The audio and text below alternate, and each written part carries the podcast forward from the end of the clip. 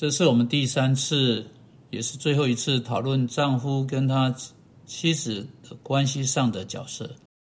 我们说过了，丈夫作为爱的领袖的角色，并且我们啊说，首先他要在他的家中做头，甚至是做他妻子头。这意思是首啊是承担起做头的责任，真正关切他孩子属灵。方面和实体方面的福祉，以及他妻子属灵方面和实体方面的福福祉。我们说，爱一直被认定是丈夫的责任啊。的确，在全部圣经中，没有一处啊吩咐妻子要去爱啊。提摩太前书二章中，妻子对丈夫的爱不是不一样的意思，但丈夫持续的被吩咐要去爱。因此，我们试着要去。说出的要点就是，丈夫是在那个家中要负起做头责任和爱的责任这一位，正如基督耶稣做了他教会的头，并且爱他的教会，因此丈夫也要如此做他教会的头，并且爱他的妻子和爱他的孩子。但他如何，他他又如何能够去做到这些事情呢？好，我们说他可以在家中给出他自己，但他又如何开始去给呢？他又如何开始啊？去知道在婚姻中的那个关系的另一个人，他的妻子的需要呢？我要你们跟我一起翻到彼得前书第三章第七节啊，这是一节非常要紧、关键、重要的经文。这里是彼得说的：你们做丈夫的也要按情理和妻子同住，因他是软弱的器皿，与你一同承受生命之恩的，所以要敬重他。这样便叫你们的祷告没有阻碍。现在我没有时间去谈到整节经文，但我想要来看前半段经文。这节经文用这些话说：你们做丈夫的也要按情理和妻子同住，直接对丈夫说话了。现在照字面意思，希腊文原文的意思是按知识和妻子同住。换言之，我们做丈夫的有一个责任去认识我们的妻子。这里就说翻成按情理啊，就是按情理去了解他们，但这个翻译不是太好啊。你要知道，我们时常开玩笑哈，说有一样东西是我绝对不会了解的，那就是女人。但你知道，彼得在这里说啊，去了解女人是一个基督徒男人的责任啊，至少啊，去了解一个女人，就他自己的妻子。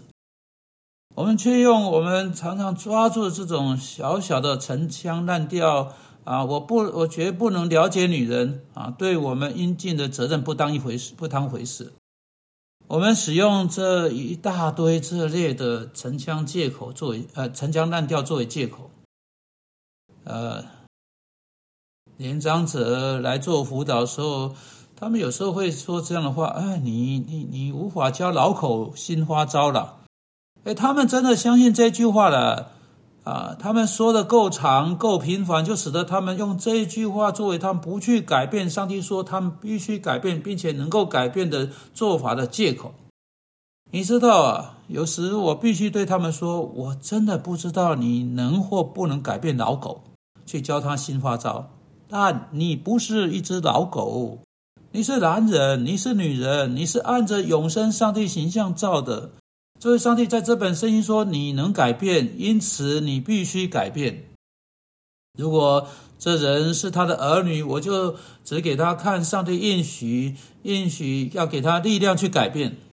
那这些古旧的陈腔滥调啊，是我们需啊是是需要被挑战的啊。他们被接纳、被接受、被使用作为不去做上帝所说要他们做的事情的借口，这是不合圣经的。”因此，他们需要被彻底的挑战，重新被检视啊！因此，当人们说：“哦，你绝对不会了解女人的，这是借口。”事情就是这样子，基督徒无法接受那个借口，因为基督徒丈夫在彼得前书三章七节被教导要按知识和妻子同住，那就意味着你必须去了解你的妻子。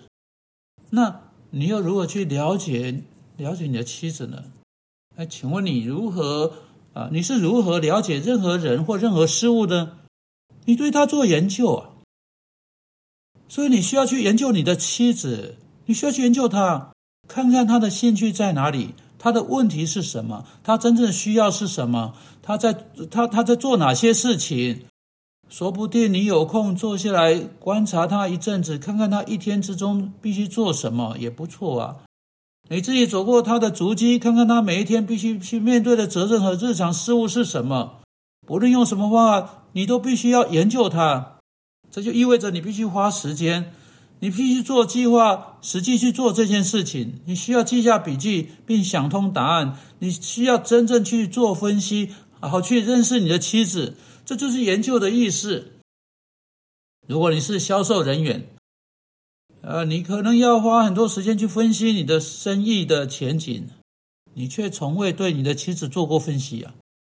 如果你是一个生意人，啊，你需要跟呃某一个另外一个生意人往来，你会花很多时间去想到这些生意人，啊，在你手下工作的这些员工，你必须分析他们，你必须研究他们，你必须想出如何才能最好的对待他们。但也许你没有花那样时间在如何跟你妻子相处，如何了解她的需要、她的问题，如何为耶稣基督好好的满足你的妻子这些问题上面。我想要挑战你们，我要想要挑战你们对你的妻子做这种研究，啊，这种的兴趣宽切啊，使你为此去寻求、去探究一番，为此祷告一番，真正去研究你的妻子，使你可以开始真正了解你的妻子。如果你发现你不时在说“哇，我真的不明白为什么他做那个，为什么他说那句话”，你就只是在承认这个事实，你对这个问题并未足够做适度的研究啊。因此，这应该是丈夫开始真正做研究的时候了。我要得到有关他们妻子必要的知识，并且当丈夫们。使用上夫上帝赐给他们在家中做头的权柄时，他们要如何去做呢？请注意彼得是怎么说的：要按知识和妻子同住，因为他是软弱的，因他是软弱的器皿。啊，我们可以把他是软弱的器皿这种方式来理解。这不是说到女人身体的能力是比男人身体能力软弱。当然，有足够的、足够多的显研究显示，大多数女人跟男人一样强壮，若不是更强壮的话，确实我们知道她们比男人活得长啊。但这句话真正的意思是“器皿”这个字被用作花瓶的意思，这这被说成是指的你如何对待一只贵重的花瓶，一只非常易碎的花瓶。因此，彼得说，那是你要如何对待你妻子的方式。这种表达方式跟保罗在以弗所书第五章所用的表达方式非常近似。当保罗说丈夫应当保养顾惜他他的他的妻子，如同他会怎样保养顾惜他自己的身子。彼得在这里所说的是何等奇妙，何等温柔，在做表达。你要对待你的妻子，不是像被呃收垃圾的人哈甩来甩去的那袋垃圾。而是如同你会对明朝年代的贵重花瓶，非常易碎啊呃呃脆弱的花瓶，不是它是这样子的，而是你要以相同的关怀、相同关切的方式来对待它。丈夫们，请把这些话放在心上，因为你的主希望你这样做。我们的天父，我们今天感谢你，主耶稣基督给我们这些指引。求你帮助我们照着去做，奉他的名，阿门。